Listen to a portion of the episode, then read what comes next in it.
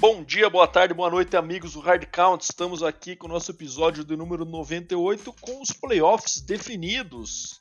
Também vamos falar aí da situação do Damar Hamlin, que graças a Deus se recuperou de forma bem surpreendente e positiva. E também falar um pouquinho do coaching carousel, que começou aí, né? É, geralmente é essa segunda-feira sangrenta após a, a última semana da temporada regular. Não foi tão sangrenta assim esse ano, né? aparentemente não poucos movimentos até aqui, além dos treinadores já interinos que a gente já sabia que estavam, né? Mas vamos falar um pouquinho disso também, mas antes de tudo, dar o um salve para o meu amigo Deminha para a gente começar logo essa, esse assunto. Eu tenho bastante coisa para falar hoje, Deminha. Bom dia, boa tarde, boa noite, amigos do Hard Count Podcast, Badolas. É, cara, realmente tem bastante coisa para falar, né? Falar da rodada 18 que definir os playoffs, falar dos jogos de wild card da semana que vem, esse coaching carousel que você acabou de mencionar, falar do Hamlin. Então, bora para cima aí, aproveitar esse tempo para fazer a galera curtir o episódio até a próxima semana. Isso aí, bora pro quiz então de minha, sem mais delongas. Bom, vamos lá então. Quiz número 98, quase no 100 já, galera. É, a primeira dica que eu vou dar é que esse atleta número 98 ele jogou é, no Indianapolis Colts. Indianapolis Colts para mim é Dwight Freeney. Dwight Freeney não era, não, era 93. É o Robert Mattis. Robert Mattis. Você vai com esse palpite ou posso. Bom, manda mais uma dica um... isso pra eu me garantir. É, então, esse jogador, ele infelizmente já faleceu, cara. Eita. Ex-jogador, né? Perdão. Ex-jogador. Robert Mattis não faleceu. Então é o cara do. do Chiefs, o Derek Thomas. Será que é ele? Eu acho hum. que no Derek Thomas não era 98. Vou jogar no Google aqui, de colar na cara do. Ah, vai colar então, vai fazer isso mesmo. Na minha Derek cara. Thomas era 58. Vai... Não, não sei. Olha, então, cara. então vou precisar de mais dicas depois. Não sei quem morreu com 98. Beleza, então. Então, pessoal, anote aí também. No final do episódio eu trago mais notícias e já vou emendar aqui, Bado, com, a, com as notícias da semana, começando com sobre as lesões. É, não teve nenhuma de fator assim agravante que vai é, preocupar para os playoffs. Só temos aqui de falar de lesões com relação ao Damar Hamlin, né? Que graças a Deus recebeu a alta aí já na, na noite do domingo, né? Poder ver o jogo do, do Bills em casa, né? Então foi uma. Em casa não, né? No hospital em, em Buffalo. Ele recebeu alta lá do hospital de Cincinnati, mas ainda está recebendo tratamentos lá em, em Buffalo. Então, uma notícia maravilhosa, né, cara? Ele que na semana passada aí deu um susto na galera, todo mundo aí ficou muito comovido, né, com, com o que aconteceu e aparentemente ele tá, tá se recuperando bem, né, Bado? Foi apenas uma semana, ele já tá aí respirando normalmente, é, com as suas funções cerebrais intactas, né? Como foi mencionado durante toda a semana. Então, Milagre, né, cara? Todo... Exato. Ele ficou sem respirar no campo ali. É, e foi muito mencionado o atendimento do médico ali, do, é. do staff do Buffalo Bills, né? Que, que agiu rápido e, ajudou a preservar isso aí, né? Exatamente, cara. Então é uma notícia muito boa aí. Então todas as orações que todo mundo fez, cara, deu, deu resultado, né? Então o Hamlin a gente espera que em breve possa estar jogando novamente se ele desejar, né? Então, é o que a gente espera. Então, bom, vamos... com essa notícia ainda minha, só emendando aí um assunto, que não sei se foi abordado aí algum outro, algum outro tema, alguma pergunta dos ouvintes, mas tivemos depois dessa situação resolvida, né, que era que todo mundo estava esperando, a definição de como que vão ser tratada a questão do jogo não terminado, né, de Buffalo e, e, e, Bengals, que isso acabou acontecendo depois da gravação do nosso episódio na semana passada, né? Essa definição, né? Então acabou que o jogo não foi, não vai ser continuado, né? Então os dois times finalizaram a temporada com um jogo a menos, Bengals e Bills. E aí houve uma definição de que como só Bills e Chiefs disputariam o seed 1, é, ficou definido que o Chiefs ficaria com o seed 1 caso vencesse, né? Foi feita uma tabela ali, né? De, de definição para a semana 18, que acabou refletindo na, na consolidação do Chiefs como seed 1, né? Mas que o Chiefs se vencesse o Raiders garantiria o seed 1 porque ele já estava no seed 1 antes do jogo do Bills e Bengals ser realizado, né? Uma questão basicamente de time de tabela, o que pode ser considerado injusto é, pelo lado do, do Bills, por exemplo, né? Que antes da, da rodada e se vencesse o Bengals continuaria no seed 1, mas também teve um jogo a menos, então teve esse equilíbrio na análise. E só que aí o que acontece? Se Bills e Chiefs se enfrentarem no, no AFC Championship Game, o, o, jogo será num campo neutro. Né?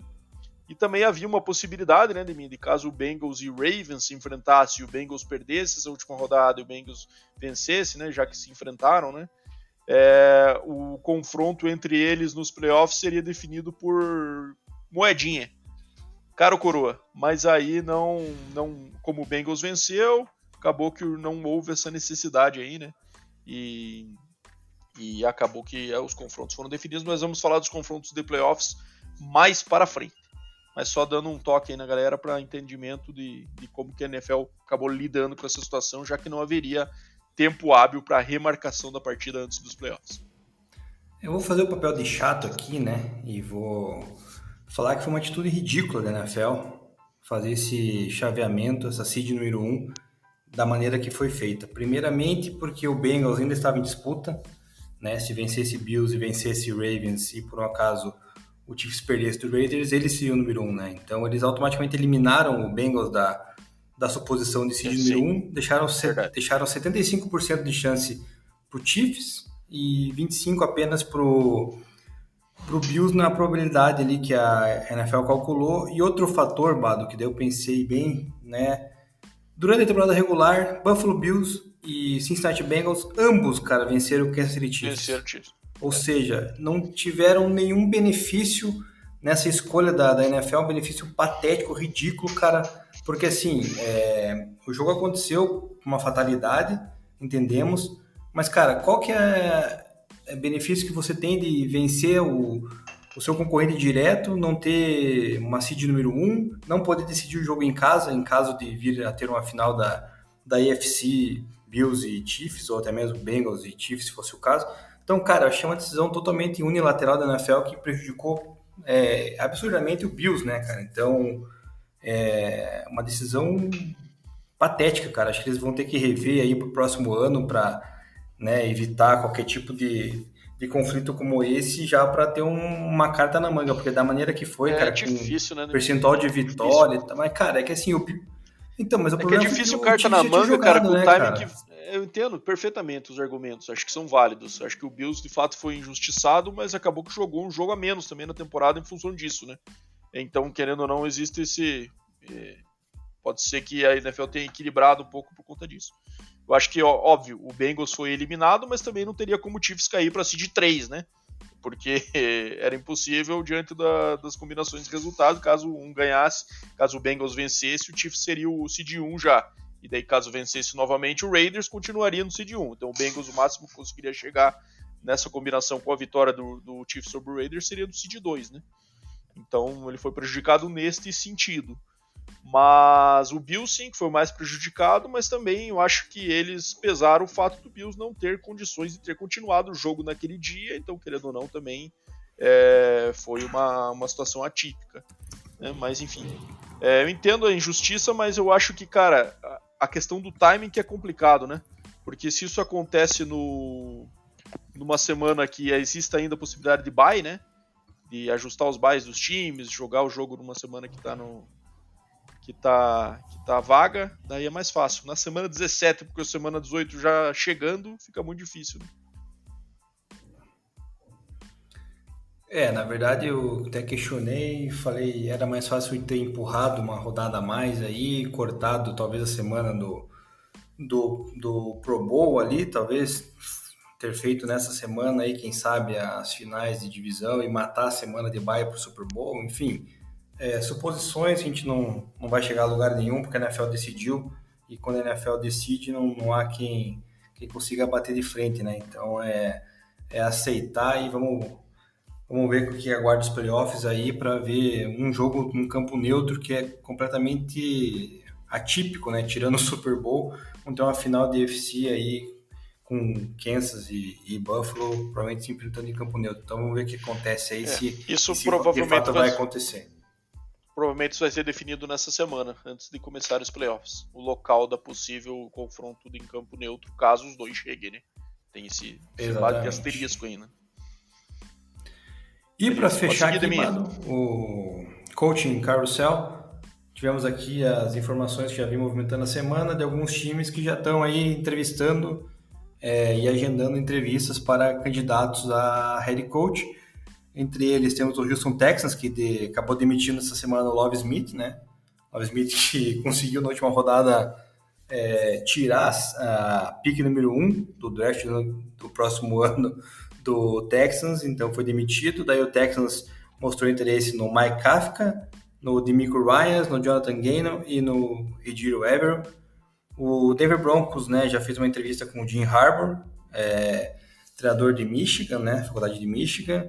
É, tem interesse no Sean Payton também e marcou também entrevistas com Dan Quinn, Demico Ryans e Raheem Morris. Esses são os candidatos. Só lembrando que o Sean Payton tem tem contrato com o Saints ainda, né? Então o Saints teve que autorizar o Broncos a conversar com ele. Caso o Broncos queira contratá-lo, provavelmente o Saints vai querer uma compensação para liberá-lo. Exatamente. E aparentemente foi até agora dos mencionados aí o único time que mostrou interesse no Sean Payton, né? Mas ninguém até agora saiu notícia falando. O Carolina Panthers, né, que já estava com o treinador interino após a demissão do Matt Rule, é, marcou entrevistas aí, né, com Jim Caldwell, Steve Wilkes, Frank Reich, Jim Harbour, Mike Kafka, Ken Dorsey, Ben Johnson e Shane Steinchen. Ou seja, o Panthers é o time que está mais indeciso nessa, nessa disputa aí dos head coaches, né? Ainda não sabe para que rumo vai tomar, se vai tomar com, com um treinador que já foi head coach na NFL, que é o caso do Jim Caldwell e do próprio Jim Harbour, ou se vai pegar algum desses coordenadores novos da nova geração. O Indianapolis Colts mostrou interesse no Shane Steichen, no Raheem Morris, no Ben Johnson e no Aaron Glenn, também todos coordenadores aí nessa atual temporada. E por último, o Arizona Cardinals, que demitiu o Cliff Kingsbury, que a gente tinha falado, né, Bado? Antes do episódio passado, que provavelmente seria a gota d'água do, do Cliff lá em Arizona. De fato foi, mesmo com ele tendo renovado um contrato ali, o Arizona resolveu mandar ele para a rua e surgiu um ano depois de extensão demitido. Exatamente. Mas também com um trabalho muito ruim né? Vamos combinar. E um potencial candidato daí é o defensive coordinator né do, do próprio Arizona o Vance Joseph que tem experiência como head coach treinou o Denver Broncos se não me engano foram duas temporadas então já teve passagem como head coach e surge como potencial candidato já que está lá na, como treinador de defesa da equipe do Arizona. Então essas foram as notícias. E o McVay, por parte do Los Angeles Rams, é, toda a comissão técnica do Los Angeles Rams foi dispensada hoje pelo time. E o McVay aparentemente deve se aposentar. Foi o que surgiu de notícia aí, Bada. Não sei se isso aí vai ser verdade ou não. Lembrando que o, Vince, o Chama McVay é um, um cara da nova geração, um cara novo, né? inclusive atual campeão do Super Bowl. Então não sei se ele vai aguentar muito tempo fora é, do Só cara, do só trabalho. confirma para mim essa notícia de que a comissão foi dispensada ou eles foram autorizados a procurar outros empregos. Porque eu não sei se eles tiveram o contrato terminado. Eu li que eles tinham sido autorizados a procurar outros empregos caso aparecesse oportunidades, algo do tipo. Tem esse papo do McVeigh realmente, né? Que parece que o cara deu uma estafada, uma estressada, problemas familiares, carga de trabalho, aparentemente é um cara que se dedica muito, isso acabou é, afetando aí suas horas fora do trabalho e, e, ele chegou num limite ali psicológico em que optou por deixar, é, aparentemente vai optar, não está formalizado ainda, a se aposentar, mas cara, me parece um caso de que não vai ser longo prazo isso aí, o cara é muito novo, né? É, a não ser que ele seja um John Madden aí, que a gente fez um episódio é, especial sobre ele, que acabou parando cedo, né? e que sempre havia especulação que ele ia retornar, ele acabou nunca retornando, acabou indo para televisão, tudo mais, coisa que o McVeigh também tem proposta, né, de, de ser comentarista. Então, me parece ser um caso mais de um, dois anos fora, daí voltar. Vamos ver se o Rams vai deixar essa porta aberta para ele, é, efetivando algum coordenador ou trazendo algum cara que, que sei lá, que eles pensem em demitir depois, é estranho isso, né? Mas sei lá. E, e Vamos ver o que acontece, ou se ele vai acabar voltando em outro time, caso esse, de fato esse intervalo aconteça. Vai ter um cara novo, né? é... né? se ele passar, sei lá, cinco anos fora, também não vai ser um grande problema para ele.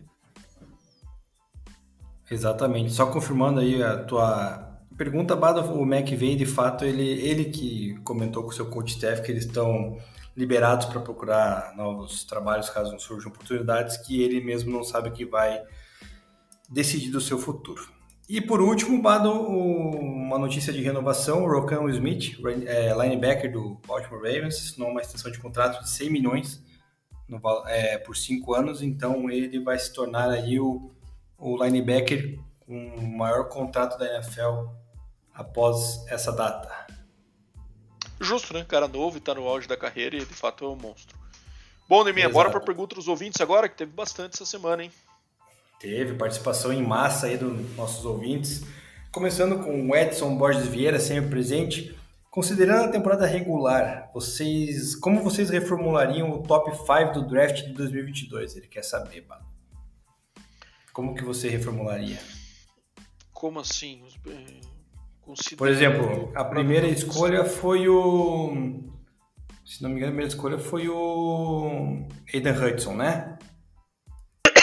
Ah, de 22. Entendi. De 22. Pô, cara, nem lembro, isso. confesso. De, é, foi Trayvon Walker, Aiden Hutchinson. E os outros daí foi o cornerback lá, o Derek Stingley foi pro Texans. Foi, ó, vou ler para você. Foi Trevon Walker para pro Jacksonville, Aiden Hudson pro Lions, Derek Stingley Jr. pro Houston Texans, Sauce Gardner pro Jets e o Kevin Thibodeau pro Giants. Pô, com certeza quem caía isso aí é o Trevon Walker e o Derek Stingley, né? Os outros três foram bem, né, cara? Sauce Gardner foi um, um, cara que já se destacou na primeira como cornerback chegando na liga. Acho que é muito difícil ele, um cara com tamanho, né, envergadura, é, muito físico, então acabou dando conta. É, minha dúvida é entre ele e o Aiden Hutchinson em primeiro, né? Porque os dois tiveram é, excelentes temporadas como rookies. Mas ainda acho que o Aiden Hutchinson vai ser um cara mais decisivo. Então eu colocaria o Aiden Hutchinson no Jaguars, provavelmente é algo que eles estejam arrependidos de não ter feito. Sauce Gardner em segundo. E em terceiro o Thibodeau, que também teve um, um belo ano, né? É, esquentou mais pro final ali, mas começou a fazer jogada atrás de jogada ali no final do, final do ano. E aí deixaria os outros dois para as últimas duas aí que vamos até escolher pelo time, né, Quem que foi a escolha 4 e a escolha 5 pelos times mesmo? Na escolha 4 foi, Quais são os times quatro... escolheram? Foi o Jets, o Jets? Né, escolhido, é. Então daria para colocar o Derek Stingley no Jets, já que eles pegaram o Sauce Gardner, né? E o, e o Giants Walker ficaria caindo para quinto com o Trevor Walker. É, eu acho que seria isso aí, sem mudar nome, sem puxar nome lá de, de baixo da lista, né? É, só reformulando com, o top 5, né? É, só reformulando o top 5 aí também considero que seria isso. E, na minha opinião, o Aiden Hudson vai ser o, o Hulk defensivo aí da, da temporada. Pergunta respondida, vamos para a pergunta do outro 20, né, que está sempre presente, que é o Zé Mário Gomes. Três destaques positivos e três negativos ao final da temporada regular. A gente respondeu uma pergunta parecida no final da semana passada, né? Mas eu acho que os positivos para mim foram o New York Giants, né, que teve uma reformulação muito rápida aí, né? É, o Detroit Lions, que apesar de ter perdido os playoffs também, né? É um time que surpreendeu positivamente. É, que mais que eu vou trazer aqui como positivo? Posso citar também. Bom, tem dois pontos, cara. Eu acho que o Mahomes sem o Tyreek, tinha muita, pré, muita muito questionamento que ele ia ser exposto sem o Tyreek. Inclusive o Keenan Allen tweetou isso, né? No, no começo da quando houve a trade do Tyreek. Mas eu acho que mais surpreendente que isso foi o turnaround que o que o Kevin O'Connell fez no Vikings, cara. Então os meus três positivos seriam Vikings, Giants e Detroit Lions. E os negativos, cara, acho que os dois QBs que a gente está acostumado a ir bem, né? Veio bem, que é o Tom Brady e o Aaron Rodgers. Tom Brady não por culpa necessariamente dele, né? Mas é, ele teve até uma temporada mediana para digna diante do nível que o Tampa Bay jogou. Mas o Aaron Rodgers, né, que a gente vai falar depois do jogo do Green Bay aí, deixou muito a desejar. E assim como o Los Angeles Rams, também campeão, tem uma temporada com cinco vitórias, técnico saindo, tudo mais, certamente foi uma decepção também. É, eu vou começar com os negativos. Negativos, com toda certeza, eu vou colocar aí a equipe inteira do, do Rams, né? Pela essa campanha bizonha que foi, que foi feita. É, O Denver Broncos, né, meu time, também é um dos destaques negativos. Criou-se muita expectativa no início da temporada e acabou é, não rendendo. E a terceira equipe que eu considerava que poderia render alguma coisa e, e acabou não rendendo, Bado, é o Arizona Cardinals. Também foi uma bela de uma, de uma decepção no meu, no meu ponto de vista. O Cardinals, tanto é que ficou sem treinador agora nessa final de temporada. E os positivos, é, concordo contigo com relação ao Giants, né? Foi apesar de ficar em terceiro na sua divisão, foi uma equipe que desde 2016 não não ia para os playoffs. E na primeira temporada do seu head coach, né, o Brian Dable, conseguiu levar a equipe para os playoffs, então é um destaque que vale ser mencionado, assim como a equipe do Lions, né, que infelizmente ficou de fora dos playoffs por questão de confronto direto, né? Acabou perdendo para o Seattle Seahawks lá no início da temporada, num jogo bem disputado, inclusive, né? Foi 48 a 45, se não me engano, para o Seahawks. E, mas o Lions, cara, teve uma, uma crescente muito boa, né? No, durante o ano inteiro, começou mal e daí foi se achando e quase conseguiu a vaga nos playoffs. E a terceira não dá para deixar, né, de, de enaltecer a equipe do Jaguars, né, cara? O Jaguars também começou um início muito fraco, é, a partir da oitava rodada, mais ou menos, deu uma engrenada e virou a chave na AFC South, ganhando a divisão para cima do Titans, ganhando os dois jogos com o Titans, né, que era um dos, dos favoritos diretos ali. Então, é, e o Trevor Lawrence aí começando a criar raiz aí na NFL, né, ele que foi questionado ano passado, já que tinha sido a escolha número um, então agora é, levando o Jaguars para playoffs é um, um destaque positivo. Mais outra pergunta do Zé Mário aqui, cara, que é agora com relação a. Até a gente não falou, né? Ontem teve a final do College Football é, com o Georgia Bulldogs e o Texas, Texas Christian University, certo? Se não me engano. TCU, exatamente. Georgia TCU, TCU. Hornet, Hornet Frogs, né? E o Stanton Bennett, cara, voou, né, cara? E apesar dele ter voado, a pergunta do Zé Mário é a seguinte, cara o quanto o fator da idade dele pode atrapalhar. Lembrando que o Stanton Bennett ele tem 26 anos, tem a idade do Lamar Jackson, né? E qual equipe que precisa de quarterback ele poderia se encaixar na NFL aí, talvez no próximo draft, Mado? O que, que, você acha? Cara, eu acho que não é só o fator idade. Fator idade atrapalha. Eu acho que é até bizarro um cara de 26 anos estar tá jogando college football. Lembro mais que isso só o pô, agora me fugiu o nome dele, falei dele a semana inteira, o cara que foi pro Cleveland Brown, Brandon Whedon, que foi com 28 para NFL, né? É... Era do Oklahoma, Oklahoma State, não era? Oklahoma State, exatamente. Mas, cara, o Stetson Bennett, a questão dele não é nem isso, cara. A questão é que ele não tem os atributos para ser um QB de sucesso do NFL. Ele é baixinho, o braço dele não é forte, é... mas no college de futebol ele vai, vai muito bem, até entrou na disputa pelo Heisman, acabou em quarto, se não me engano. É... Porque ele tá dirigindo um Porsche, né, cara? Enquanto os outros estão de, de Fusquinha. Então não tem como. É uma competição desigual. E ele tá com muito talento ao seu redor, uma linha ofensiva que faz com que ele não sofra pressão nenhuma, talento de receiver, talento do Tyrene, talento do running back, defesa monstra. Então ele não precisa fazer muito para ter um desempenho de destaque. Então assim, ele é um cara. Eu não comecei minhas análises de QBs desse ano pro draft ainda mas eu acho que ele é um cara que cai bem pro final do draft, ou então até não draftado por essa questão dos atributos físicos, na minha opinião. Caraca, foi, foi duro na crítica aí com o Bennett. Cara, eu acho sim, cara, apesar da idade. 5'11 né? ele é de minha. É mais, ele é baixinho, se eu não me engano, acho que ele é mais baixo que o Russell Wilson, que é um cara que quando entrou na NFL foi criticado pela altura, né? Eu acho que ele não que é 6-0, né? É, o Russell Wilson é mais alto que ele. Não... É, Difícil. Mas, cara, mas falando de equipes que precisam de QB, talvez aí, é, olhando aqui, cara, a minha análise da tabela, eu acho que talvez, cara, né, poderia se encaixar aí num Colts da vida, numa dessa, né? É, mas ele vai ser mas, um backup, cara. Mas se vai bem ser um backup Mas se bem que o cenário. Colts vai gastar alto, né? Depois a gente fala disso. É, é, vai ser um backup. Ele é um pouco enfim. mais alto que o Kyler Murray, cara, e não tem 10% do atleticismo do Kyler Murray, então não, esse é o meu ponto com ele. É, mas se ele não usar o atleticismo dele, que nem o Kyler Murray usa e se machuca, ele vai durar mais, né? Tem, tem isso também, né? Mas enfim, é, eu acho que eu chutaria uma equipe talvez para ele, no caso, se encaixar o Colts, apesar que eu acho que o Colts vai gastar na primeira rodada. O Felipe Jaques Pereira perguntou aqui justamente com relação à primeira, primeira, primeira escolha do draft, né? Se o Bears, que ficou com essa posição aí né, ao final da última rodada, se eles vão draftar na primeira posição ou se eles vão trocar. E se o Lamar Jackson fica ao sai do Ravens. Cara, eu vou falar o seguinte, eu acho que o Bears vai trocar e vai trocar com o Colts, tá? Acho que o Colts vai Também acho. subir. Tem bastante time precisando do QB, né, de mim?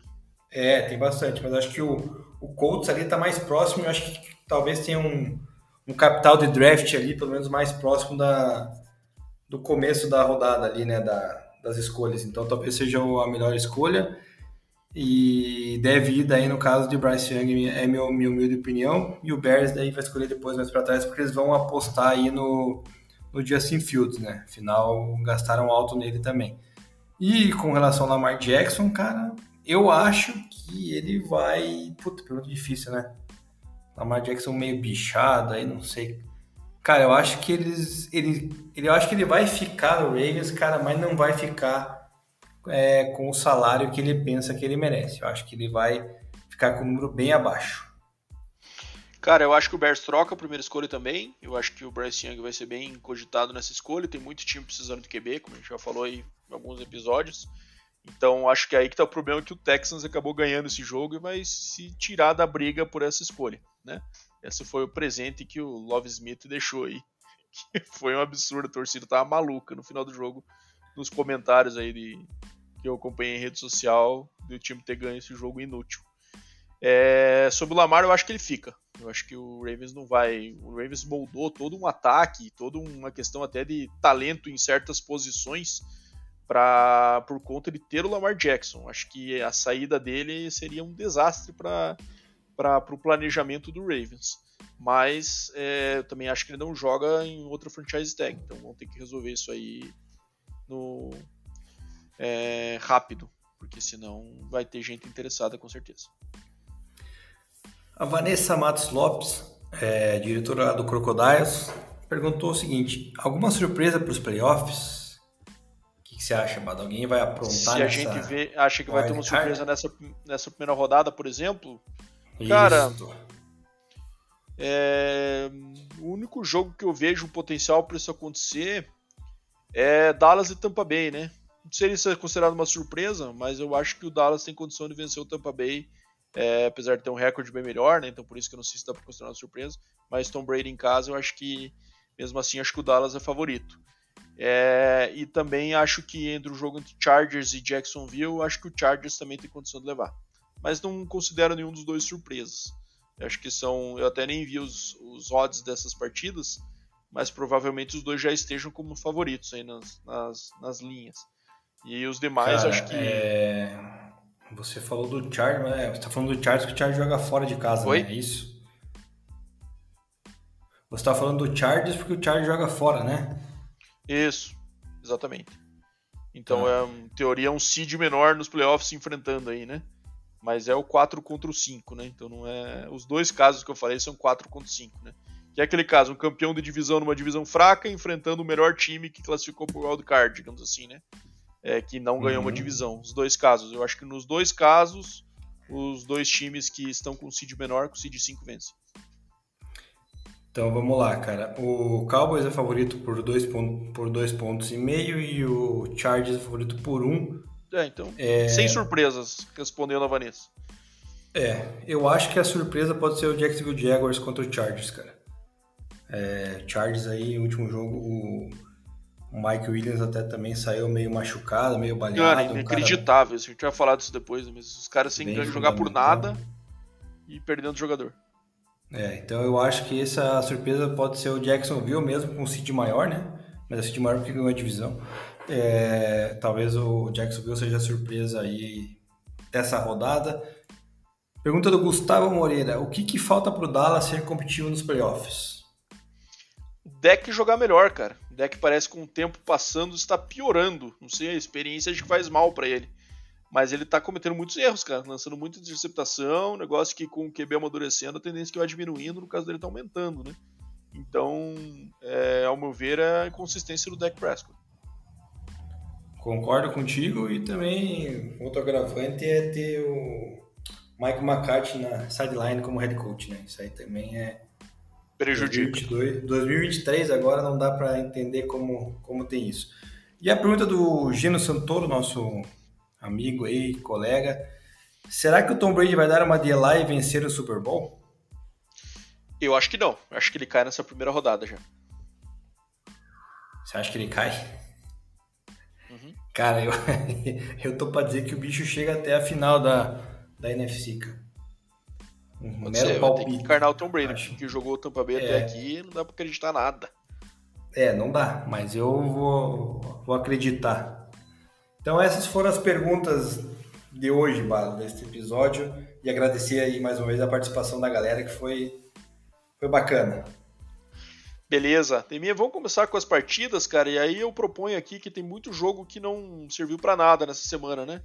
É, então aí esses aí a gente passa, a gente passa rápido para não, não perder muito tempo. Muito é, jogo água de salsicha, né? É, só menciona o placar e segue o baile. É, a gente pede desculpas aí para os torcedores desses times, caso estejam interessados, mas também a gente tem, não pode deixar o episódio tão longo, né? Bom, começando pela pelas, pelo sábado, então, né, Neminha? Quando a gente teve os primeiros jogos aí, teve dois jogos, né? Que foi o Kansas City e o Las Vegas Raiders, e depois o Tennessee contra o Jacksonville. É, o jogo do Chiefs contra o Raiders, que ao meu ver tinha um potencial para ser complicado, foi muito fácil, né, Demir? Até falou isso durante o jogo, né? Teve graça, né? O Mahomes jogou super bem, o Isaiah Pacheco correu bem com a bola, e o jogo acabou não sendo competitivo, acabou 24 a 3 o primeiro tempo, e, e nunca teve uma disputa por essa partida aí. É, então, é, acabou que no final até deu tempo de os últimos drives ali o Mahomes sair, o Thierry Henry entrou, fez os handoffs e vida que segue. É, então, acho que um jogo tranquilo, acho que o Mahomes consolida a sua posição de MVP, na minha opinião, ele acabou uma certa vantagem em relação aos demais e quem sabe os caras que poderiam incomodar ele acabaram perdendo jogos, né? O, o Josh Allen aí, sem ser culpa dele, é verdade, mas o Jalen Hurts aí acabou perdendo duas partidas também que prejudicaram. Então acho que ele está bem garantido nessa posição de MVP. É, e o Chiefs, mais uma vez, né, consegue o seed 1. É, ano passado não foi suficiente, acabou perdendo para o Bengals em casa. Mas, querendo ou não, uma campanha que surpreende, né? Já que esperava-se uma queda de nível, já que a divisão tinha melhorado, a gente esperava com a chegada do Russell Wilson, que o Denver fosse ser um time forte. É, mas, principalmente pela saída do Tarek Hill, né? Que esperava uma, uma queda dele, ele acabou respondendo aí com 45 TDs totais e, e mostrando que hoje em dia é difícil o QB melhor que ele nesta liga. Falei de minha. Sua sua corneta. É, na verdade, se falou que no jogo não teve graça, teve graça e muita graça por parte do Kansas City Chiefs, até uma falta de respeito, na minha opinião, né? Aquela ciranda cirandinha lá, total desrespeito com o Las Vegas Raiders, né? Que afinal o jogo estava tranquilo, não tem por que fazer isso, né? Minha opinião né? Ficar fazendo gracinha aí. É, né? Não sei, acho é, que é, um muito amargo. É, desnecess... é, é muito amargo. É desnecessário. Desnecessário, não, é. desnecessário, cara. Porque o Chiefs já faz umas jogadinhas assim sempre, né? Fez até no Super Bowl. Faz, mas, cara, daí é fácil quando você vai fazer uma jogada dessa também, quando o time já tá com 21 a 0 no placar, sei lá, acho que tava então, eu, eu, 21 a isso 3, eu concordo. Mesmo alusão no futebol, né? Quando o cara fica dando é, exato. quando tá ganhando. Mas o Chiefs faz isso sempre, né? faz essa jogada sempre, inclusive no Super Bowl, quando o jogo estava apertado, acho que inclusive estava atrás do placar naquele momento. E a gente sabe, né? Tem as trick plays, mas essa daí foi algo, minha opinião, patético, né? Afinal, tinha acabado de vencer aí, ganhar um presentinho da NFL, né? Que seria o seed número 1. Um. É, do lado do Las Vegas, cara, infelizmente não teve uma conexão boa aí a equipe do, do com o Jarrett Stidham e o Davante Adams, né? Que prejudicou, nem o próprio Darren Waller pegou algumas bolas, então é, daí ficou complicado. A equipe parece que estava já rendida desde o começo do jogo. Foi um jogo que não teve sustos, na verdade, para a equipe do, do Kansas City, então não, só consolidou aí essa seed 1 aí e sem, muita, sem muito esforço. Isso aí. Bom, e aí o jogo acabou sendo bem disputado no, no, sábado foi o último jogo da noite, né? Que foi o Tennessee Titans indo até Jacksonville para como se fosse a final da AFC South, né? porque o Titans se ganhasse se classificaria, apesar de poderia se classificar com recorde negativo, né? E o Jacksonville que já estava líder, se perdesse poderia ficar de fora para o Titans, brigando aí pela essa posição 4 dos playoffs da AFC. e o jogo foi muito disputado até o final, né, Deminha? Então, assim, o Titans naquela, naquele poder de dementador deles, né, de tirar a energia dos drives e, e enrolar o jogo, e catimbar, e correr com a bola, e, e punch, e joga defesa. E o Jaguars foi caindo nesse jogo e não conseguia fazer render, né? Então o Titans abriu aí o seu, seu, 10, é, seu 10 a 0, se não me engano, e aí o Titans acabou, o Jackson conseguiu marcando o TD aí de fazendo o 10 a 7, e daí o Randy Bullock acabou marcando um field goal no final do primeiro tempo, fez 13 a 7, e daí começou esse festival de punts, né? E, e o Jackson viu trocaram field goals no terceiro quarto, né? Então o jogo, o terceiro quarto acabou em 16 a 10 e depois 16 a 13 e aí ficou, né, o Jacksonville com alguns drives tentando e batendo na trave, não conseguindo, não conseguindo e parecia que o jogo estava acabando e que ia acabar daquele jeito, né? E aí teve uma jogada polêmica, na minha opinião, né? Que foi o fumble ali sofrido pelo Josh Dobbs. Que o Josh Dobbs, por sinal, cometeu erros no fim, mas até aquele momento ali vinha tendo uma, uma atuação bem sólida para um, um, cara que foi jogado na fogueira aí nas últimas duas semanas, né? É, e aí, um passe que, ao meu ver, o braço estava indo para frente, muito sensível o lance, né? Que o braço estava para frente, mas a mão fica vazia durante esse movimento, então é uma questão muito interpretativa para ver se a mão já estava vazia quando o braço começou a se mover para frente ou se foi durante esse processo, mas acabaram mantendo o fumble recuperado para TD aí pelo Josh Allen, né, que não é aquele, mas é também Josh Allen, e conseguindo marcar. E aí, cara, daí o Titans estava sem poder de reação ofensivo. Acho que a defesa do Jaguars também está jogando legal, então é, o ataque do Titans realmente está bem lamentável. E eu acho que quem sabe a gente pode estar tá vendo o fim aí do, da carreira do nosso querido Derrick Henry. Eu acho que ele ainda vai mais alguns aninhos, mas naquele nível que a gente, que a gente está acostumado a ver, acho que quem sabe a gente já, já tenha visto passar. Não sei se a gente vai voltar a ver novamente não. E que bom, né, cara? Porque é muito mais legal a gente ver o Trevor Lawrence no playoff do que ver esse time chato do Titans jogar, né? É, a gente mencionou, né, Bado, já o começo da temporada que o Titans, o momento deles era o ano passado, né? Até o ano passado, né? Então parece que acabou a energia aí, que nem você falou, né? Poder de alimentador. O jogo foi bem truncado, bem chato de assistir, cara, quase dormi. E no final ainda bem que o Jaguars conseguiu aí esse touchdown recuperado aí. Eu achei que foi fumble, Eu acho que o braço dele não estava para frente ainda. É, foi bem bem perto assim, né? Bem jogada difícil, né? Mas é, na minha opinião, acho que ainda não ele já tinha perdido a posse da bola. É, é bom ver o Jaguars no, nos playoffs, cara, pelo seguinte fator, né? Além do Trevor Lawrence, cara, tem o Travis Etienne, que é, também é segundo anista. Tem o, as aquisições que o Jaguars fez nessa off-season com o Christian Kirk, né? Que se, se, deu muito bem com, com o Lawrence. O próprio é, Ivan Ingram deu uma crescida nos últimos jogos.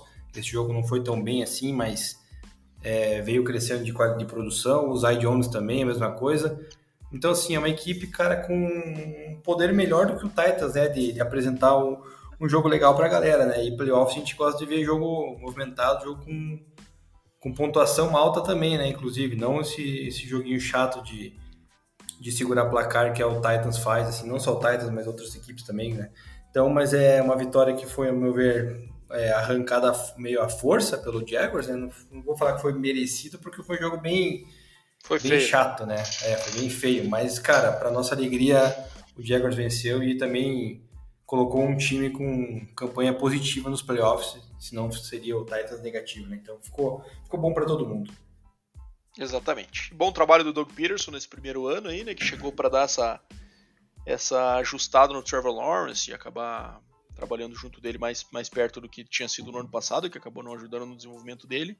No primeiro ano já pega playoff e já dá essa experiência pro Trevor Lawrence. Não, não imagino que, que o Jaguars vá longe nesses playoffs, como falei, acho que já deve perder na primeira, na minha opinião, mas é um jogo parelho, né? Quando não contra o Chargers.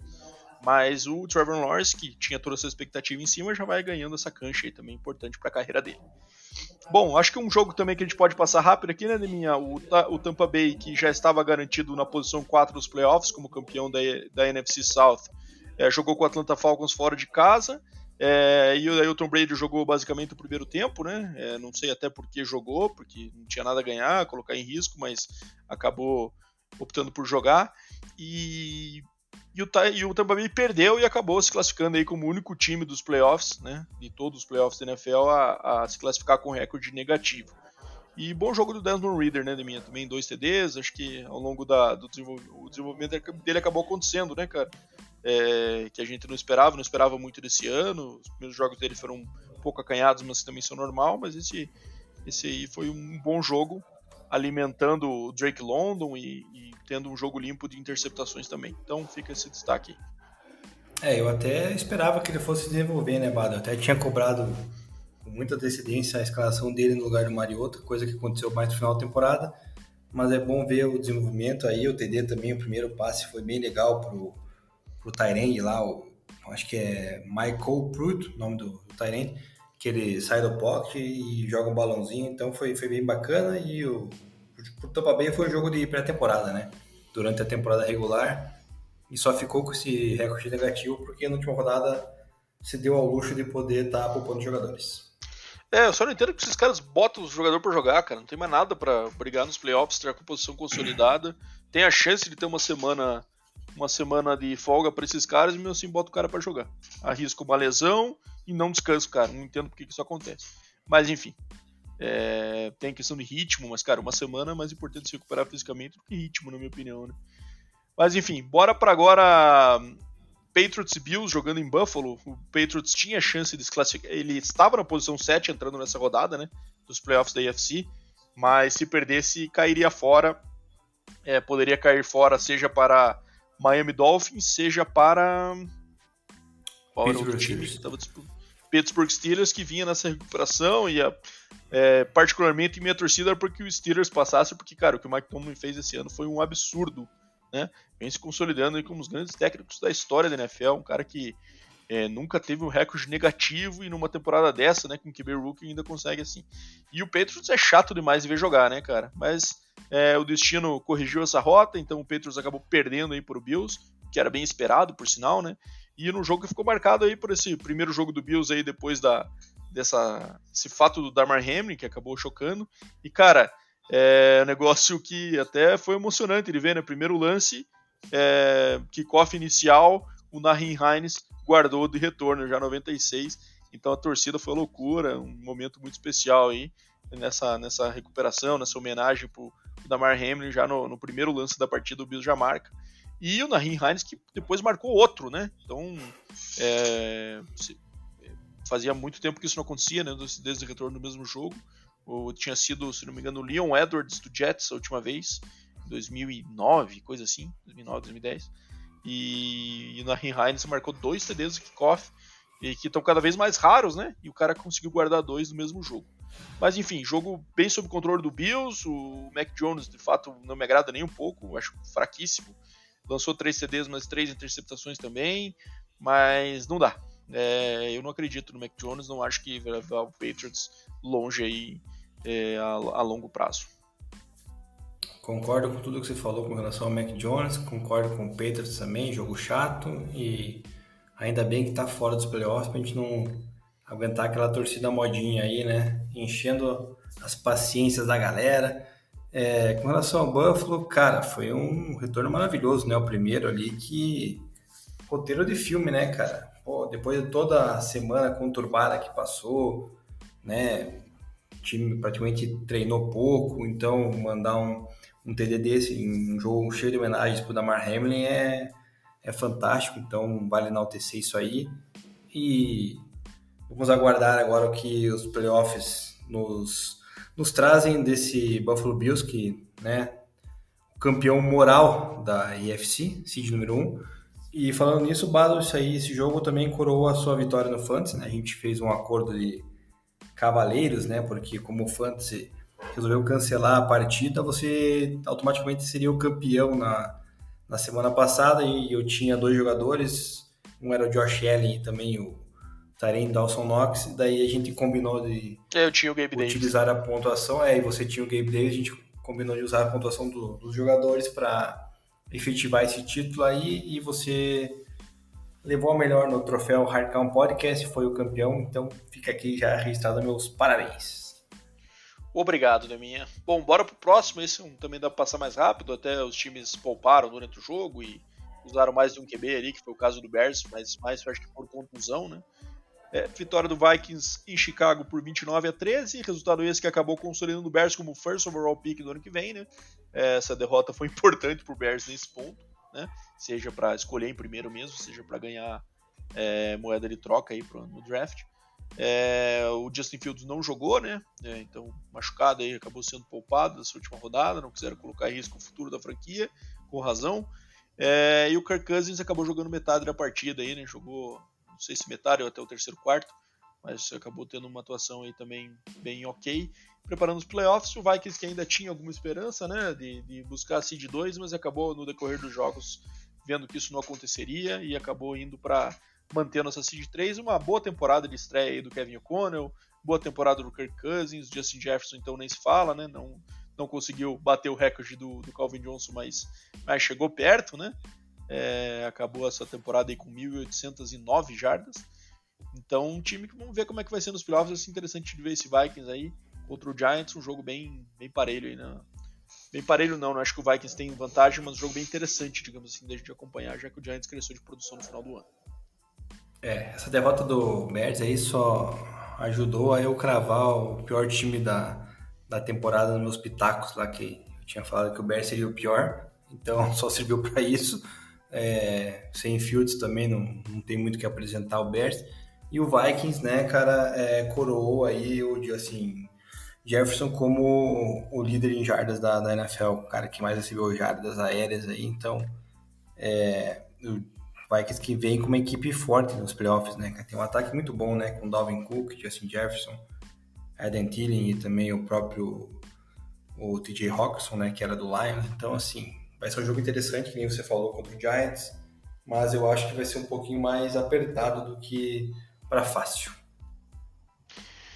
Isso aí. Bom, bora agora para Bengals e Ravens. Ravens jogando com o terceiro QB, né? Anthony Brown. É... De fato, o Ravens precisa revisar esse depth chart de QB, né? Depois o Lamar tá muito fraco mesmo.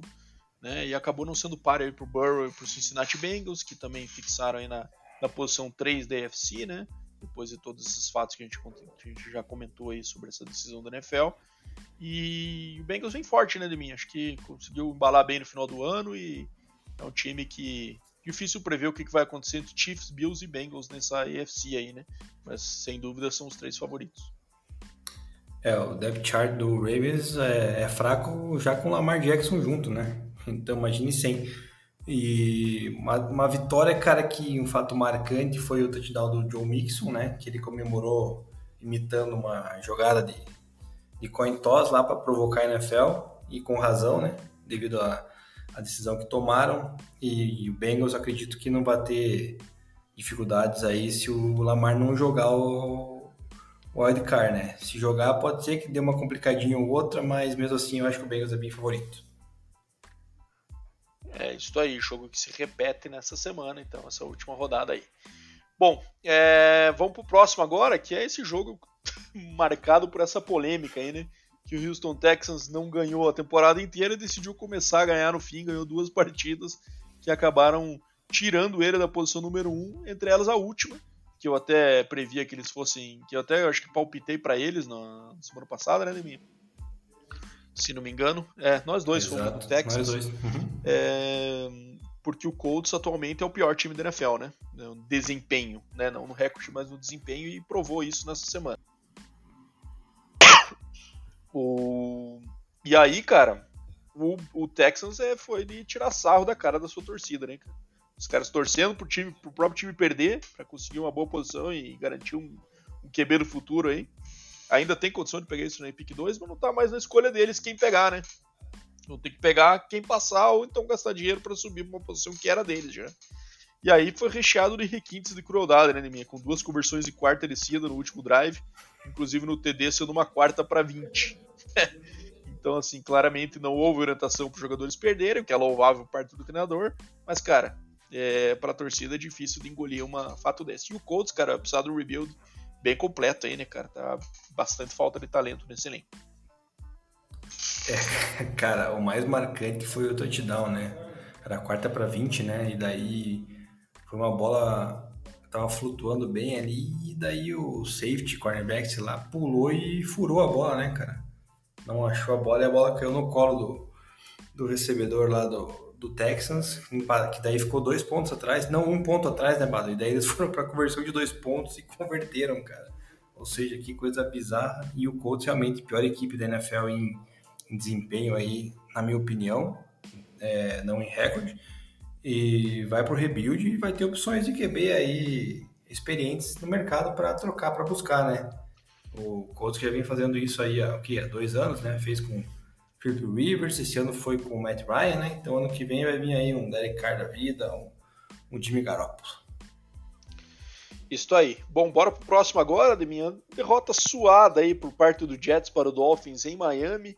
É jogo que acabou, eu fiquei torcendo bastante pro Jets vencer para que o Steelers pudesse ir para os playoffs, mas acabou que não deu.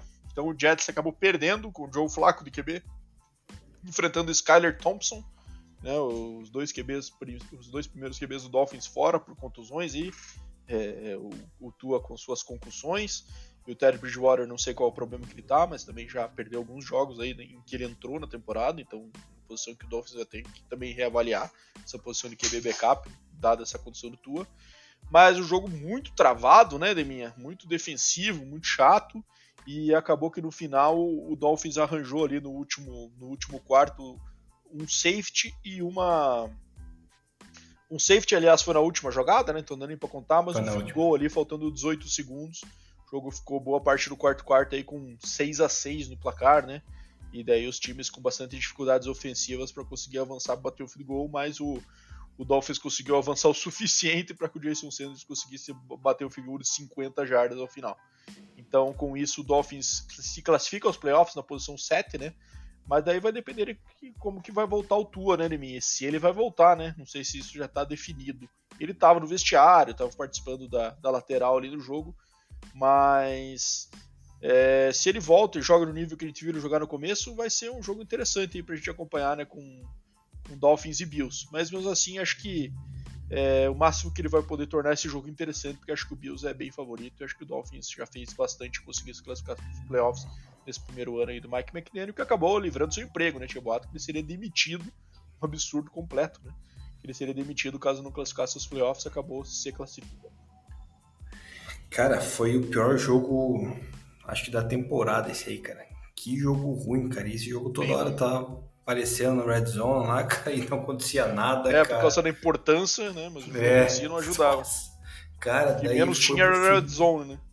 É, o, que, o que não deve ter tido, na verdade, né, cara? Foi muito ruim, cara. E aí o Raven, o Ravens, o Dolphins, perdão, conseguiu aí essa vitória no, no finalzinho aí, cara, e classificando, que foi uma tristeza, porque a gente tava torcendo pro Steelers, né, Bada? Também eu e você concordamos que era muito mais interessante o Steelers pegar essa vaga aí, porque o Dolphins, uma campanha bem ruim sem o Tua. O Tua saiu uma notícia falando que até quarta não pode é, treinar com bola, então vamos aguardar para ver se vai estar liberado para o jogo do Card. Beleza, bora pro próximo aqui então. Esse dá para só comentar, né? Panthers e Saints jogando jogo só para cumprir tabela mesmo. Vitória do Panthers aí 10 a 7, também jogo bem feio, né? Então, não sei, Deminha. Eu confesso que não vi absolutamente nada desse jogo e não, não tenho que me faça ver os highlights também. Então, Cara, eu também é não vi nada, só vi que rolou um touchdown do Chris Olave, um dos candidatos aí a, a o rookie ofensivo do ano, ao lado do Garrett Wilson, do Jets, do Kennedy Walker, do Seahawks. É, fora isso, não teve nada de importante e o Panthers garantiu mais uma vitória aí, cara uma temporada que era praticamente perdida, conseguiu sete vitórias, é lucro danado. Lucro nem tanto, é, porque bom, daí posição bom de trabalho draft Wilkes, né? Bom trabalho é. do Wilkes, mas acho que, cara, não podem cometer o erro, acho que de manter. Acho que é aquele caso clássico do cara que conseguiu motivar e tal, mas não sei se a longo prazo tem, tem muito a acrescentar, não. É, Bom, bora para Cleveland Browns jogando em Pittsburgh contra os Steelers, né? Steelers tendo que ganhar e torcer para derrotas de Dolphins e de Patriots. Patriots perdeu, mas o Dolphins acabou não. Mas o, Patriots, o Pittsburgh fez a sua parte e mantém essa escrita aí inacreditável do Mike Tomlin de nunca ter uma, uma temporada com recorde negativo. E aí nas condições que foram essa temporada, isso ainda acaba ficando mais mais impressionante, né? Com QB Rookie, com, é, com armas bem jovens ali no ataque também. George Pickens aí também com um cara se tornando o principal receiver dos Steelers esse ano, com, também sem é, se tornando isso aí durante o ano também como rookie, né? E o Browns acabou não conseguindo competir com esse time, né? Então acabou que o Deshaun Watson lançou dois CDs, mas também lançou duas interceptações e foi isso. Steelers ganhou, mas acabou não levando, mas fica essa, esse destaque para o Mike Tomlin, né, mim. Cara, eu durante a temporada, nos episódios eu comentei, né, que o Mike Tomlin, se ele deixasse os Steelers em posição de, de positiva na, na, temporada, já mereceria uma estátua na frente do agora. Coach of the Year nele será de mim? Não ganha, né? Antigamente né? não vai ganhar, cara, mas é merecia, né? Porque olha o que ele fez, cara, merece uma estátua na frente do antigo Highfield, que agora eu já não lembro o nome atual. É, esse cara tirou leite de pedra, cara, e não ter uma temporada, acho que foi desde 2000 e quantos? Foi seis ou oito? Não lembro. Ele, não... ele assumiu depois que o Bill Cowher parou, que foi na temporada que ele ganhou o Super Bowl em 2005, né? Então ele entrou então, em 2006. 2006, exato, né? Ele que ganhou o Super Bowl em 2008, se não me engano. Cara, Sim, é... ele ganhou já em 2008. É, impressionante, cara. Tem que fazer uma estátua pro, pro Mike Tomlin e também o Mike Tomlin, cara, na minha opinião, já merece aí ir direto pro Hall da Fama a hora que ele resolver se aposentar também. Porque olha, o que o cara tá fazendo, cara, não é, não é brincadeira não, cara. Então, é a única coisa positiva aí conseguir também desenvolver o Kenny Pickett nas últimas rodadas da maneira que desenvolveu. Todo mundo dava Kenny Pickett como causa perdida, então é é impressionante, tá de parabéns ao Mike Tomlin. Beleza, Deminha, vou deixar você comentar esse aí, o jogo do Broncos contra o Chargers, vitória do Broncos aí em Denver, né? Com gramado novo, 31 a 28. É, fala isso pra esse jogo que eu vi pouco. gramado novo. É, realmente, um gramado que o nosso dono lá gastou 400 mil dólares para renovar o gramado na última partida da temporada tanta gente precisando de dinheiro, né, Badão? Podia fazer um depósito para nós aí também, cara. O cara gastou para trocar o gramado inteiro, cara. Mas aparentemente deu, sem contar, né, que também só dando um pontinho aí que ele vai gastar mais de 100 milhões de melhorias no, no próprio Empower Field, né? At Mile High no próxima temporada. Então, ou seja, tá tá tranquila a vida do dono do Walmart lá, né? E deu resultado trocar o campo porque o Broncos foi lá e venceu o Chargers, né? Tudo bem que o Chargers já no último período estava com seus jogadores reservas em campo. É, não havia necessidade nem de ir com o time titular, né? Não, nós, que, que, uma vez que o Ravens tinha perdido no primeiro horário, né? O jogo não valia nada pro Chargers e ele acabou machucando tanto o Joey Bosa como o Mike Williams, né? É, inclusive, é. um dos dois, se não me engano, saiu com ajuda do campo. Não sei se vai ter condição nesse jogo. É, qual burro tem que ser o Breno Staley para fazer isso? Não é possível, cara, o cara tomar uma decisão dessa. É, exatamente. Eu entendo que é um jogo de divisão, né? Rivalidade. É, você quer varrer o teu, teu rival, mas, cara, sem necessidade, né? Playoffs chegando, muito mais importante, né? Neste caso. E o Broncos, cara, mostrou sinais aí de que quando o Russell Wilson consegue é, sair do pocket, quando ele consegue correr, quando ele consegue fazer play action, é, o ataque desenvolve um pouco melhor, né? Então, é, para minha alegria, né? É satisfatório poder cravar que a causa perdida do Broncos era o glorioso Nathaniel Hackett, né? Que eu já vinha cobrando acho que desde a rodada número 5, mais ou menos, a demissão dele. Até a rodada número 8, 9, Bado, se o Broncos tivesse demitido, o Broncos era capaz de ainda beliscar a vaga do wildcard, né? Mas ficaram postergando, postergando um trabalho ridículo, com chamadas ruins, e daí deu no que deu, e o Broncos teve essa temporada decepcionante de, de 5-12, mas é com uma defesa super forte, né? top, top 3 da liga aí é, no geral, então é, é algo a ser trabalhado para a próxima temporada, ver quem vai ser o head coach que vai assumir aí, que vai desenvolver as melhores qualidades que o Russell Wilson tem, né, que é sair do pocket, né, ganhar tempo e estender jogadas, porque daí sim o Broncos pode ano que vem, quem sabe até sonhar com uma vaga no, nos playoffs, até já saiu a tabela da, NFL do próximo ano, tabela bem complicada, né, Bala? A gente até comentou fora do ar, Broncos tem uma tabelinha bem ingrata aí, pegando vários times de calibre forte. Não só o Broncos, o próprio Chiefs também vai ter a mesma tabela, né? Só muda um ou dois adversários Sim. ali. Então a, a AFC West, no geral, vai ter um, um calendário bem difícil para a temporada 2023. mas é uma equipe que tem aí, que mostrou um pouco de, de sintonia no finalzinho, e eu gostei também do, do head coach interino lá, né? Acho que é Jerry Holberg o nome dele.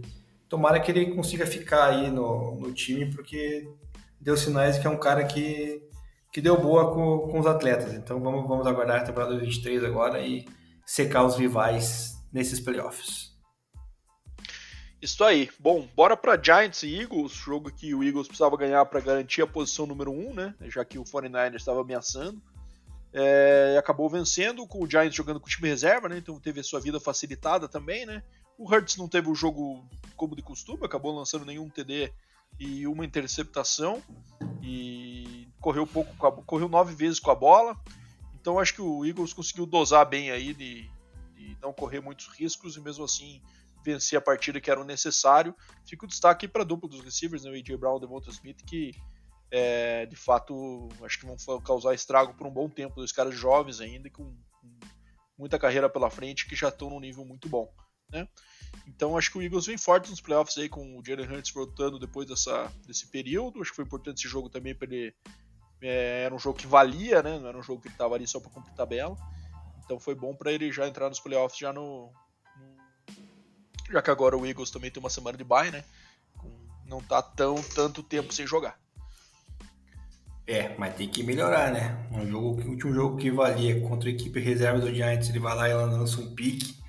É, é de, de, de, preocupar um pouco aí a, os torcedores da Filadélfia, né? Mas tudo é possível ainda. Vamos ver como é que o time volta desse bye aí, se consegue descansar aí o Hurts, né, o AJ Brown, o próprio Devonta Smith, que são armas muito poderosas. Então, é... E vamos ver o que, que o Eagles pega lá pela frente. O Giants totalmente né, desinteressado nesse jogo, cumpriu tabela, fez o que muitos times deveriam ter feito, né, poupar o, o seu elenco e o resultado era esperado. Vitória do Eagles, garantindo a seed 1. Beleza. Bora agora para 49ers e Cardinals, jogo aí que ficou marcado primeiro pela aposentadoria do J.J. Watt, né, da minha última partida dele na NFL aí, né? Acabou tendo um momento emocionante na saída dele, abraçou o técnico, a esposa dele estava no estádio também. A carreira é, dentro de campo, assim, refutável, né, Neminha? Acho que não tem que falar, o cara foi um monstro, realmente, e, e jogou muita bola. É, então, assim, acho que até a carreira dele acaba é, pela idade, acho que um pouco antes do que se espera, né? Às vezes os pass rushers costumam ter uma vida longa aí na NFL, né? Mas ele acabou sofrendo bastante com contusão na segunda metade da carreira, né, Algumas temporadas que ele perdeu aí é, bastante jogo por causa disso. É, eu tenho minhas ressalvas a ele quanto à sua personalidade, achei ele meio fake, mas nada também que, que torna o cara mau caráter, né? simplesmente eu acho ele uma personalidade chata, né? Acho que forçado e meio fake mas é, como jogador não tem que falar, é uma carreira brilhante. E pro lado do 49ers aí, né, minha? O Brock Purdy continua na sua temporada é, impressionante, né, minha? Três TDs, nenhuma interceptação, acabou a, a, temporada aí com 13 TDs e quatro interceptações. E o 49ers usou bastante peça aí, também conseguiu dar uma rodada no elenco, acho que foi acompanhando os resultados ali também, né? Com a vitória do Eagles no. Se bem que esse jogo foi no segundo horário, né? Tô falando besteira, né? O é. jogo do 49ers foi no segundo horário com o Cardinals, então já, já se sabia que não tinha mais condições, tinha que cuidar se não perder para não ser ultrapassado pelo Vikings. Mas à medida que acho que o jogo foi andando, eles também conseguiu rodar as peças e dar uma poupada na galera. É, cara, sobre o DJ Watt, tenho que né, confessar que o Bada é um cara fantástico. Criticando ele, mandou um videozinho do DJ Watt é, na neve ah, lá, cara. Videozinho não, videozinho não, uma, uma foto. Mas, cara, cara, essa foto já, já tinha sido algum tempo, cara. Não sei que não te resgatou essa foto, cara. Foto dele recente, no gelo, cara. Cortou um quadrado de gelo e tava fazendo crioterapia no meio da neve lá no gelo. É um personagem bizarro, né? Pô, cara, é um sistema que os caras utilizam para recuperação. Ah, né? sim, todo mundo faz ah, isso. Não na neve, vai no, não na neve. Vai no meio do parque, neve, corta não. um quadrado no, no rio congelado e entra dentro. É uma ótima ideia. Não na neve, né, cara? Deixa eu terminar a explicação. Todo mundo faz esse, esse tipo de tratamento e ele fez ali para, obviamente, tirar uma foto, beleza, cara. Agora falar que o cara é, é personagem pra é, esse, esse, é o meu ponto. Esse é o meu ah, ponto. Ele porra. faz o negócio pra parecer forçado. Pô, eu tirei uma foto em cima de um lago congelado lá, você vai falar que eu sou um personagem agora, cara. Pô, daí não, né? Não, não tem nada a ver uma é, situação com então, a outra, mas tudo bem. Ah, mas enfim, cara, ele é monstruoso a carreira, ele que três vezes jogador defensivo, Hall da Fama, né, Bato? Temos que concordar aqui que... Hall da Fama, Hall da Fama. Assim que ele... O irmão dele vai acabar melhor lá... que ele a, a, carreira, né? Mas acho que ele é Hall da Fama também. Não, eu também acho, pô, o cara ganhou três vezes o título de jogador defensivo na, na liga, é... e ele também anotou vários touchdowns jogando como Tyrande, né? Ele jogava, ele entrava na, na goal line lá, não sei se você lembra, mas eu lembro, porque às vezes eu tinha ele no Fantasy, e alinhava com o Tyrande e recebia lá um play action, um passezinho. Então, cara, um jogador... Ele foi recrutado como Tyrande em Wisconsin, né, cara? Depois que, durante a carreira dele em Wisconsin, que ele acabou indo para a defesa. É, no caso ele poderia jogar nas duas tranquilamente, né, cara? Que, que carreira brilhante, não tem nem o que falar. É... E do 49ers, cara, a torcida tá sonhando, né, cara, com o Brock Purdy jogando bem assim, então dá para dá para sonhar mesmo. Tem um ataque terrestre ali absurdo, né? Com McCaffrey, Elijah Mitchell, Debo Samuel. Então é acredito que o Fortaleza possa chegar. Acho que acho que vem forte e cara, meu palpite é que chegue numa uma final aí da NFC juntamente com o Tampa Bay. É meu palpite. Beleza. Bom, bora agora para o jogo que eu particularmente torci muito para o Seahawks perder, né? Para que o jogo entre Green Bay e Detroit fosse o um jogo eliminatório, né? mas acabou que o Seahawks venceu e com isso eliminou o Lions antes do jogo do Sunday Night. Então o Lions jogou o Sunday Night basicamente só para eliminar o Packers, pois não tinha mais chance de playoff. É, isso aconteceu porque venceu, o Seahawks venceu o Rams na prorrogação por 19 a 16. Torci muito para que o Baker pudesse puxar um drivezinho no final do quarto quarto, não conseguiu. É, por sinal, o Seahawks conseguiu um drive de empatar o jogo, né? E na prorrogação também acabou dando o Seahawks com um field goal. Então o Rams teve uma posse, não conseguiu. E depois disso, Dino Smith, que teve uma temporada bastante digna, porque se esperava dele, né? É, acabou com 30 TDs e 11 interceptações e mais de 4 mil jardas. Então, números bem ok aí. E playoffs por Dino, acho que o Seahawks surpreendeu muita gente. A gente colocava o Seahawks um dos piores times do ano, né? Pelo elenco, acho que era o que se esperava, né? E acabou conseguindo beliscar playoffs. Então, baita no trabalho aí do do Pete Carroll, que eu não tenho nenhum apreço, mas querendo ou não, fez um, belo trabalho esse ano. O Bado tá, tá azedo hoje no episódio, não gosta de ninguém. É, Pete Carroll, cara, é, eu sempre fui fã desde a época que ele treinava a USC, né? E dá pra ver que o cara consegue também tirar um pouquinho de leite de pedra, né? O Dino Smith é muito ruim, né, cara? Vamos combinar aqui. O Seahawks, inclusive, é um time que precisa de quarterback próximo draft, não sei se vai conseguir pegar, né? Apesar de ter uma, uma rodada boa, né? Vinda do Broncos, que é a rodada que é a pique número 5. E também torci muito contra, cara. Infelizmente o Rams não conseguiu aprontar o, é, o crime, né, cara? É, Ken Akers até tentou carregando muito bem a bola é, mas não conseguiu fazer touchdown, né? Não tá touchdown, então isso aí dificultou e no final, no, numa prorrogação, é, o Seahawks arrumou esse field goal e e o classificou para nossa tristeza. Beleza. Bom, agora Cowboys e Commanders jogando em Washington. O Washington já eliminado e o Cowboys ainda até brigando pela divisão, né? Se o Eagles perdesse e o Cowboys vencesse, acho que tinha condições do, do Cowboys ser o campeão. Mas acabou que o Cowboys jogou muito mal, né? Como falei, o deck jogou mal, jogou completou 14 passes de 37, cara. Muito mal mesmo. É, e daí o jogo foi desenrolando, o Washington abrindo o placar, e daí com isso o Cowboys começou a poupar os seus atletas também para não, não, arriscar, prejudicar para a partida do Wild Card.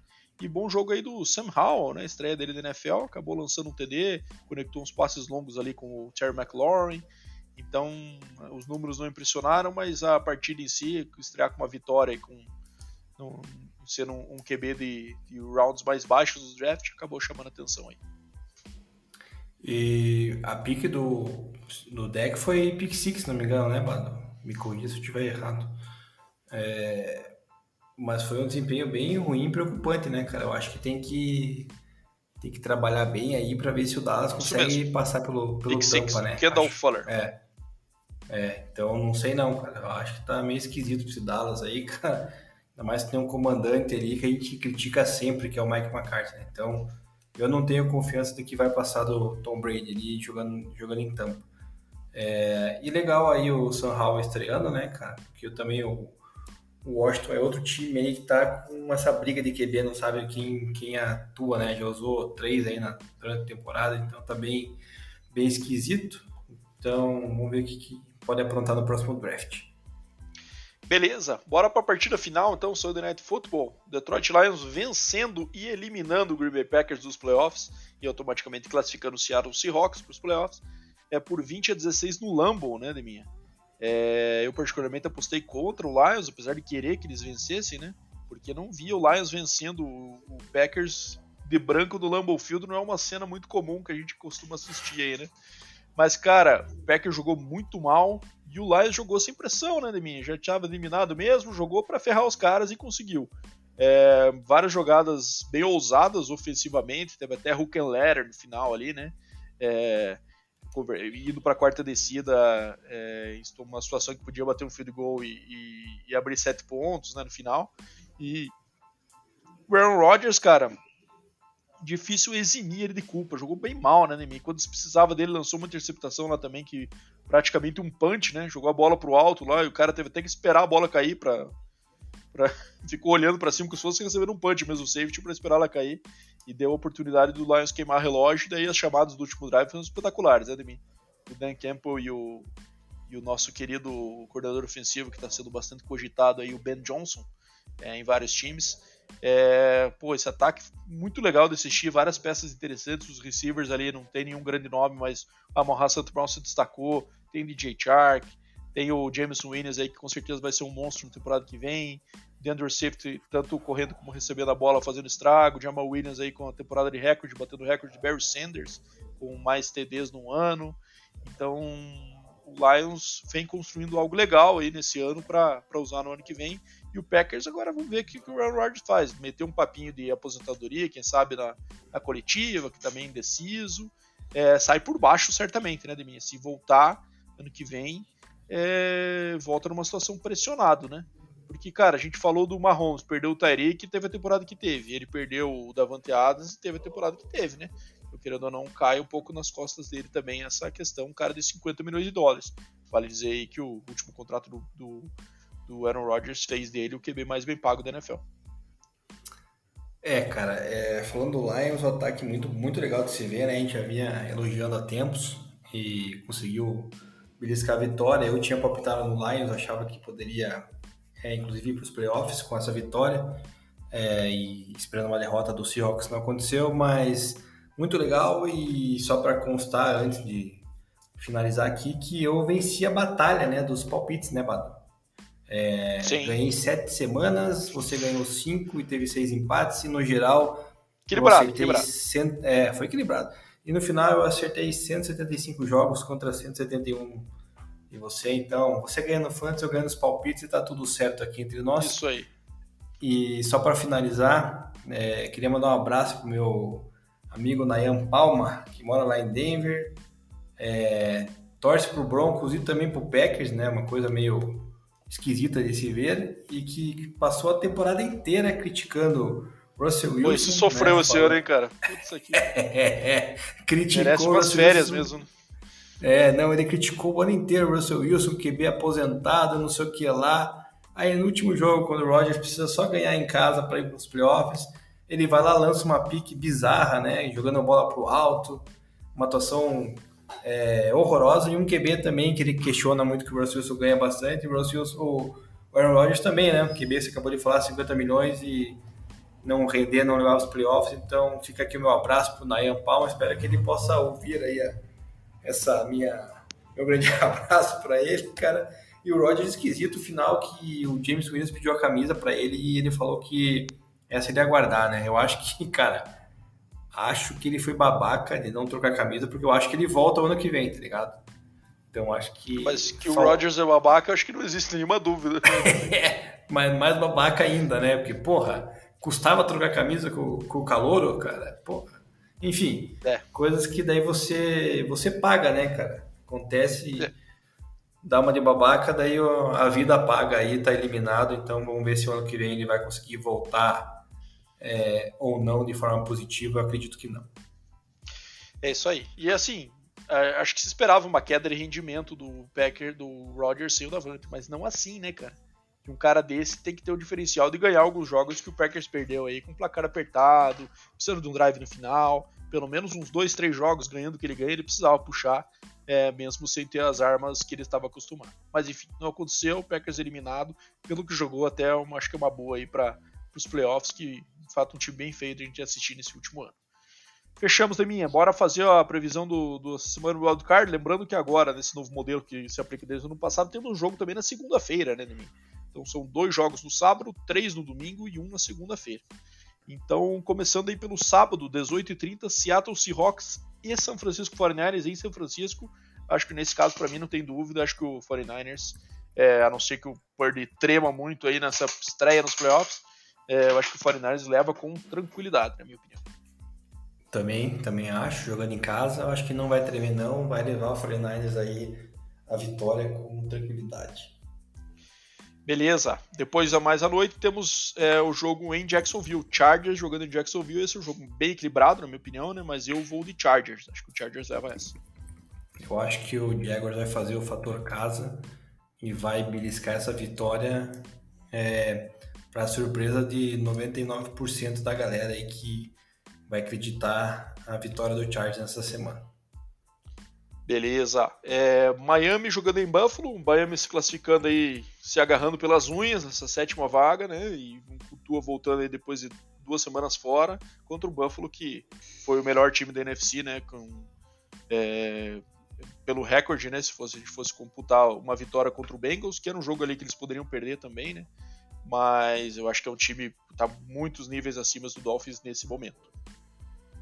É, não tenha dúvida. Apesar de, da semana que passou, né, o Bills, é, agora as coisas parece que voltaram ao normal, então o Bills deve passar por cima do Dolphins se não tiver duas, é tua, se tiver tua, um pouquinho mais complicada, mas mesmo assim vai levar.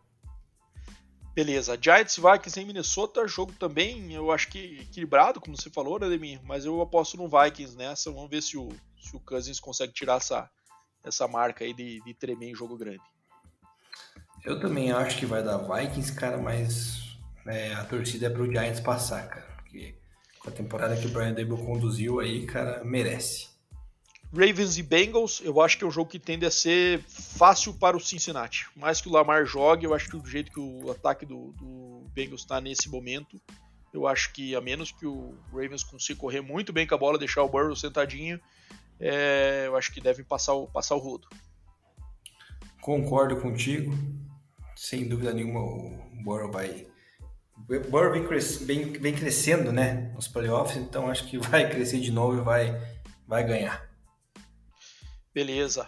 Cowboys e Bucks, então, na segunda-feira, né? Monday Night Football nos playoffs. E aí acho que é um jogo que dá discussão, mas eu acho que o Dallas é melhor time que o Bucks. O Bucks não consigo esquecer o quão feio foi a temporada do Bucks esse ano para escolhê-los. É, eu também não consigo esquecer a temporada ruim, mas é, quando eu olho no elenco do Bucks, Tom Brady, Mike Evans e também o Chris Godwin, eu vejo sinais de esperança ali. E a defesa também eu gosto muito dos dois linebackers lá, o, o Lavon David e o Devin White. Então eu acho que o Bucks vai complicar pro Cowboys e vai levar essa. Beleza, fechamos então, Neminha. Seis jogos aí do Wildcard, lembrando que Eagles e Chiefs já, por terem sido um das suas conferências, saem com bye na primeira rodada e enfrentam o classificado de pior seed é, que venha passar dessa rodada nas suas conferências. Então não existe um chaveamento que já saiba qual jogo vai pegar o Chiefs ou o Eagles. Depende. Classifica todos os que classificam, vê se qual se classificou com o pior seed nos playoffs, esse que time que Eagles e Chiefs vão enfrentar na, no Divisional Round. Beleza, Liminha? Fechamos aqui. Bora acabar o quiz e encerrar? Vamos lá. Então, número 98, já dei a dica. Jogou no Indianapolis Colts. Já é falecido, infelizmente. Falecido até jovem, né? Com 55 anos. Faleceu o ano passado. O Bado fez college em Pittsburgh. Ah, porra. Lembrei, a gente falou dele aqui no episódio. O, no episódio, como é que é o nome, cara? O que era comentarista lá que ficava atrás do atrás da endzone. O Tony Siragusa. Ele jogou no Ravens, Tony. né? Não sabia que ele tinha jogado no Colts, mas ele morreu, imagino que 98. É, acho que é ele. acho que é ele. É... Foi de Tony Siragusa. Morreu no passado, pô. Ele Robert foi Metz tá campeão. Tá ele foi campeão do Super Bowl, cara. Ah, então é ele. Ganhou com o Ravens em 2000. Eu vou de Tony Siragusa. Então você está certo, mano. No, aos Aí 49 sim, do segundo virada, tempo, na prorrogação, no overtime, é, no overtime você conseguiu aí acertar. É, Tony Siragusa, apelidado de The Goose, né? The Goose, é mesmo, o ganso. O ganso, exatamente. Defensive tackle, camisa 98, nascido em Kenworth, New Jersey. É, faleceu ano passado, né? Em Orley Beach, também no Jersey teve uma carreira com 564 tackles, 22 sacks, 5 fomos forçados e 9 recuperados. Foi draftado pelo Colts em 1990, né? É... Draftado não, né? Foi undraft é, pelo Colts, jogou até 96 lá, depois foi pro Ravens, onde ele veio a ser campeão do Super Bowl.